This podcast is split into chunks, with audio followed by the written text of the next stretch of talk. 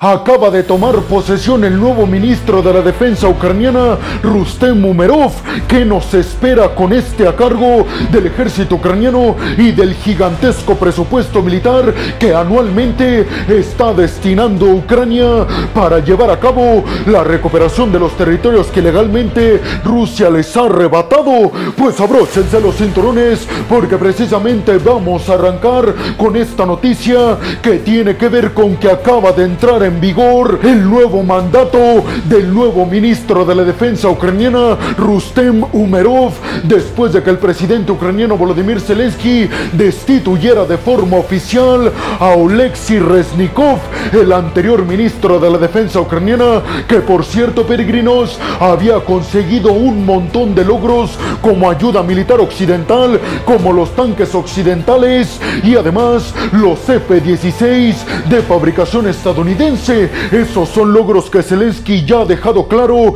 El pueblo ucraniano siempre los va a recordar y siempre va a recordar a Reznikov como un héroe nacional ucraniano. Pero dijo Zelensky, necesitamos hoy en día renovar el puesto como ministro de la defensa ucraniana. Y abróchense los cinturones porque les voy a contar todas las promesas que hizo en su primer discurso Umerov como nuevo ministro de la defensa ucraniana. Y es que en su primer discurso se comprometió y les hizo la promesa a todos los ucranianos que va a buscar recuperar todos los territorios que ilegalmente tienen su poder Rusia. Precisamente se refirió a Gerson, Zaporilla, Donetsk y Lugansk, pero también peregrinos y ojo aquí, se refirió a la península de Crimea. Dijo que hasta el último centímetro de territorio que Rusia les ha quitado a los ucranianos lo va a regresar al control de Ucrania durante su mandato y también se comprometió a regresar a todos y cada uno de los militares ucranianos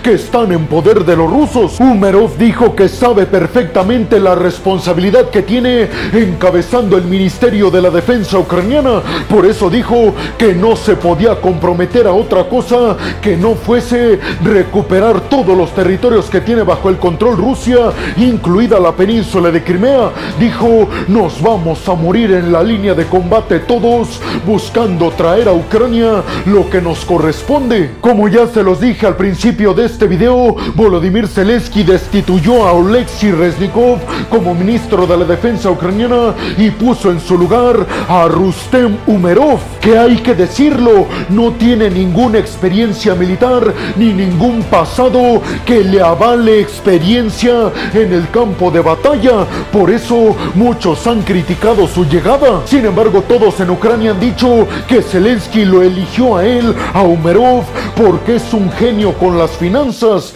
Y parece ser que en estos momentos Zelensky está buscando a alguien que pueda manejar de mejor forma las finanzas ucranianas y sobre todo el presupuesto militar, que es casi la mitad de todo el presupuesto militar que destina anualmente Ucrania. La mitad de todo el presupuesto, peregrinos, se va al tema de la defensa. Por eso Zelensky quiere quiere alguien que sepa administrarlo de forma casi perfecta. Además, escuchen bien este dato. Umerov, el nuevo ministro de la defensa ucraniana, pertenecía antes de ser nombrado por Zelensky al partido opositor, al partido al que pertenece Zelensky. Por eso muchos están asegurando que Volodymyr Zelensky está tomando una buena decisión y está demostrando que va a poner a los mejores capacitados en los puestos diplomáticos y militares en Ucrania, aunque estos sean inclusive sus opositores, muchos han llenado de elogios a Zelensky precisamente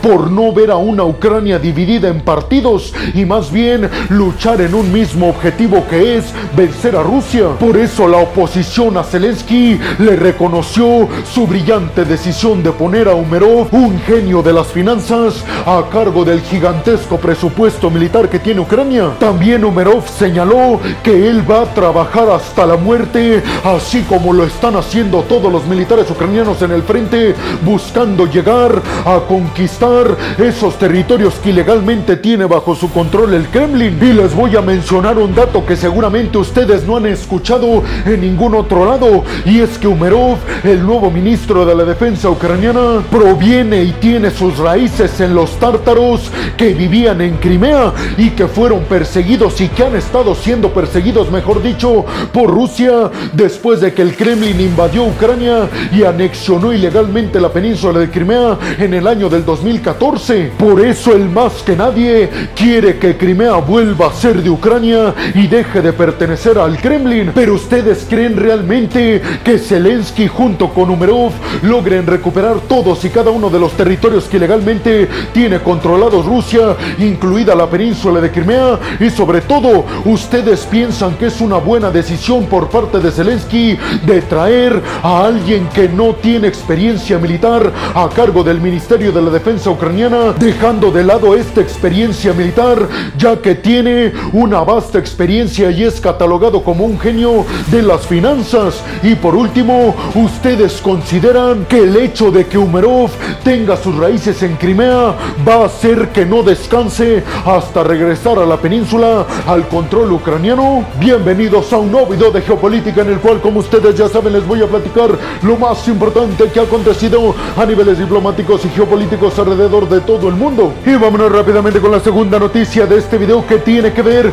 con que desde Estados Unidos y a través de Jake Sullivan, el asesor de seguridad de la Casa Blanca, le mandó unas fuertes y contundentes declaraciones a la alianza que están tejiendo militarmente hablando Rusia y Corea del Norte. Y es que Jake Sullivan precisó desde la Casa Blanca que en estos momentos Estados Unidos a través del Pentágono ya han visto que van muy avanzadas las negociaciones entre Pyongyang y Moscú para transferirse municiones norcoreanas a cambio de tecnología militar rusa. Sin embargo, Sullivan dijo que no iba a manifestarse al respecto de este tema, pero que iba a decir una sola cosa, y esta era que si Corea del Norte da municiones a Ucrania para ayudar a la invasión del Kremlin en Ucrania, en ese preciso momento, aseguró Jake Sullivan, van a caerle un montón de consecuencias catastróficas a Corea del Norte, van a pagar un precio muy alto en el dado caso de que ayuden a Vladimir Putin con su invasión, dijo Jake Sullivan desde Washington. Hay que decir, peregrinos, que el Kremlin ha mencionado ya en varias ocasiones que no va a decir nada sobre la noticia que dio a conocer The New York Times, el periódico estadounidense, sobre que la próxima semana Kim Jong-un, el líder norcoreano, iba a estar visitando Rusia para reunirse con Putin, precisamente para abordar el tema de que a cambio de municiones norcoreanas, Rusia iba a compartir tecnología espacial y militar a Pyongyang. Jake Sullivan dijo que este comportamiento de Rusia con Corea del Norte evidencia dos cosas principalmente. Primero, que Rusia no tiene municiones suficientes para sostener su invasión a Ucrania. Y segundo,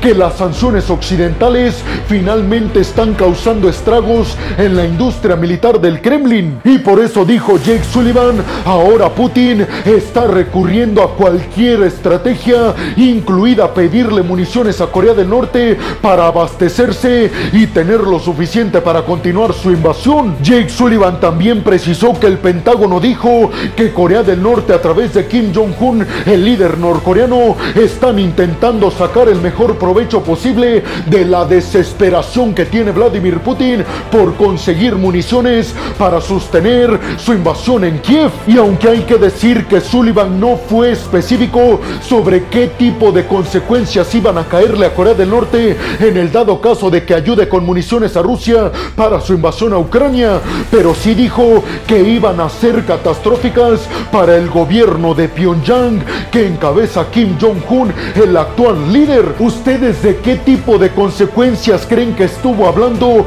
Jake Sullivan? ¿Qué creen que haga Estados Unidos y sus aliados Japón y Corea del Sur en contra de Pyongyang en el dado caso de que les venda municiones al Kremlin para sostener su invasión a Ucrania y sobre todo, ¿qué creen que haga Estados Unidos con el hecho de que Rusia podría estar dándole a Corea del Norte a cambio de municiones su tecnología espacial, su tecnología de misiles balísticos y su tecnología de submarinos nucleares? ¿Creen realmente que las sanciones occidentales están haciendo que Putin caiga en desesperación debido a que la industria militar rusa no está produciendo las municiones suficientes para sostener su invasión al este y al sur de Ucrania. Y vámonos rápidamente con la tercera noticia de este video peregrinos que tiene que ver con que el secretario de Estado de Estados Unidos, Anthony Blinken, visitó a la capital ucraniana Kiev, la que es la cuarta visita desde que empezó la invasión de Rusia a Ucrania. Una visita que por cierto no se anunció y se dio de forma sorpresiva para todo el ámbito geopolítico. Y ustedes seguramente se estarán preguntando, peregrino, ¿a qué fue Anthony Blinken a visitar a Ucrania? ¿Será que fue para cerrar nuevos acuerdos o para vigilar de cerca los avances en la contraofensiva ucraniana? Pues yo les diría, peregrinos, que si pensaron todo esto, efectivamente, porque varios medios de comunicación en Estados Unidos están asegurando que la visita de Anthony Blinken a Kiev tiene que ver con que va a anunciar desde la capital ucraniana un paquete adicional de ayuda militar desde Washington hasta Kiev, equivalente a mil millones de dólares. Mil millones de dólares que les recuerdo, peregrinos, serían entregados a Ucrania en ayuda adicional militarmente hablando y una ayuda que Joe Biden solicitó de forma inmediata al Congreso de los Estados Unidos y parece ser que ha sido autorizada y Anthony Blinken va a anunciar este paquete de asistencia militar equivalente a mil millones de dólares desde la capital ucraniana cuando se vea las caras con el presidente ucraniano Volodymyr Zelensky. Además, Anthony Blinken estuvo junto a Kuleva, el ministro de Asuntos Exteriores de Ucrania, visitando todas y cada una de las tumbas de los soldados ucranianos que han caído en combate frente a Rusia. Anthony Blinken además subrayó el importante avance que han logrado los ucranianos en estos últimos momentos dentro del contexto de la contraofensiva. Específicamente dijo Blinken, es asombroso el avance que en solo días han hecho los ucranianos en el frente y precisó Blinken que los mil millones de dólares en asistencia militar a Kiev van a ir encaminados precisamente en poderío militar que va a ayudar a Ucrania a fortalecer su contraofensiva y a lograr mejores resultados, pero sobre todo a burlar y a atravesar la segunda y la tercera línea defensiva del Kremlin que dicen desde Ucrania van a ser más difíciles de superar de lo que fue la primera línea defensiva que se rompió cuando Ucrania recuperó Robotine y Uroshaine. ¿Qué tipo de poderío militar creen que Estados Unidos va a enviar a Ucrania en este nuevo paquete de asistencia equivalente a mil millones de dólares? Y sobre todo, ¿creen que Estados Unidos está enviando estos mil millones de dólares extras y adicionales a Kiev porque están viendo que Ucrania tiene una gran oportunidad de buscar nuevos objetivos y de recuperar territorio como el mar de Azov? Y vámonos rápidamente con la cuarta noticia de este video peregrinos que tiene que ver con tensiones que se dieron hace algunos días entre el bloque de la OTAN y Rusia, específicamente por un informe de la inteligencia ucraniana que precisó que drones militares rusos habían atacado el puerto rumano que da salida a Rumania al río Danubio. Y es que precisamente el ministro de la defensa rumana, Ángel Tilbar, aseguró que sí, varios restos de drones militares rusos cayeron en el puerto rumano que le da salida a Rumania al río Danubio. Sin embargo, dijo el ministro de la defensa rumana que esto no representaba realmente un peligro para la seguridad de Rumania, miembro del bloque de la OTAN. Sin embargo, sí dijo que a Rumania le preocupa muchísimo que el conflicto se está extendiendo muy cerca de sus fronteras, específicamente en esta región del río Danubio. Les recuerdo, peregrinos, que apenas hace algunos días se estuvo hablando de que la OTAN podría activar el artículo 5 que dice que todos los miembros deben de ir a defender a un territorio, en este caso Rumania, que ha sido atacado, en este caso por drones militares rusos. Sin embargo, parece ser que todo eso ya se calmó y podríamos decir y afirmar que el bloque de la OTAN no va a pensar ni siquiera en la posibilidad de activar el artículo 5 para ir en contra de Rusia, algo que Ucrania le gustaría sin lugar a dudas peregrinos, porque eso significaría que la OTAN entraría directamente en contra de Rusia, ayudando por ende a Ucrania. ¿Ustedes creen que Rusia realmente quiso atacar al puerto rumano que da salida a Rumania al río Danubio? ¿O ustedes piensan que se trató de un accidente solamente. ¿Ustedes creen que en algún momento el bloque de la OTAN podría activar su artículo 5 en contra del Kremlin? Y vámonos rápidamente con la quinta noticia de este video peregrinos y ahora nos vamos hasta la política interna de los Estados Unidos. Y es que el líder del grupo de extrema derecha, Proud Boys, Enrique Tarrio, de 39 años, fue sentenciado a 22 años de prisión en Estados Unidos por su papel en el asalto al Capitolio el 6 de enero del 2021 con el objetivo de cambiar los resultados en las elecciones en Estados Unidos, elecciones que ganó Joe Biden y que con el asalto al Capitolio querían cambiar esta decisión a favor de Donald Trump. Hay que decir, peregrinos, que Donald Trump ha dicho en repetidas ocasiones que si él llega a ser nuevamente presidente de los Estados Unidos en las elecciones del próximo año a finales en Estados Unidos, él sacaría a todos y cada uno de los personajes que han sido encarcelados por el asalto al Capitolio en el 2021, básicamente porque dice Donald Trump no se les está juzgando con la venda en los ojos en la justicia y más bien se les está juzgando porque estaban a favor de Donald Trump y en contra de los demócratas y de Joe Biden. Pero ustedes creen realmente que Donald Trump pueda hacer que se liberen a todos y cada uno de los juzgados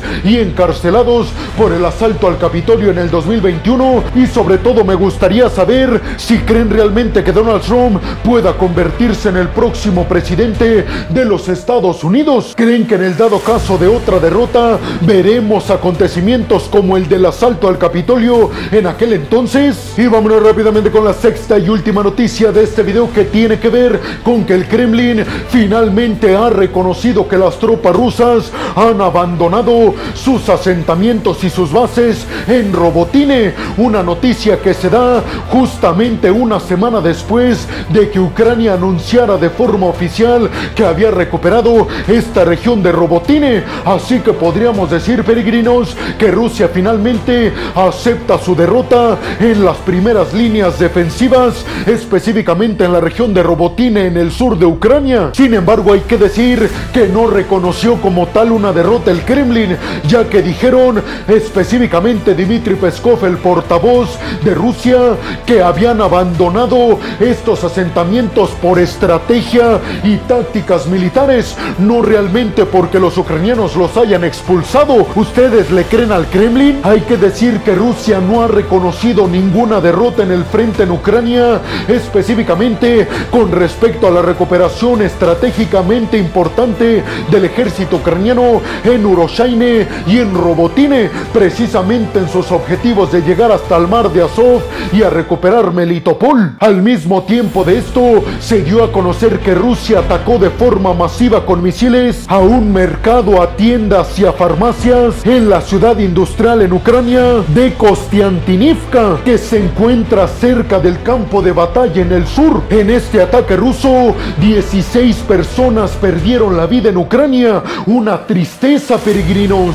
Obviamente Zelensky condenó estos ataques como crímenes de guerra y pidió nuevamente a organizaciones internacionales que juzguen al ejército ruso y a Vladimir Putin como criminales de guerra de forma inmediata. ¿Ustedes creen realmente que organizaciones internacionales se atrevan a juzgar a Vladimir Putin como un criminal de guerra por este tipo de actos atroces en Ucrania? Y sobre todo me gustaría saber, ¿realmente perdió sus asentamientos en Robotine o los dejó por nuevas estrategias y técnicas militares como aseguran desde el Kremlin? Y bueno, hemos llegado al final del video del día de hoy, peregrinos. Les quiero agradecer muchísimo todo el apoyo que me dan. Sin ustedes, yo no podría dedicarme a lo que más me apasiona en el mundo. Así que muchas, pero muchas gracias, peregrinos. Sin más por el momento, nos vemos en el siguiente video de Geopolítica. Hasta la próxima.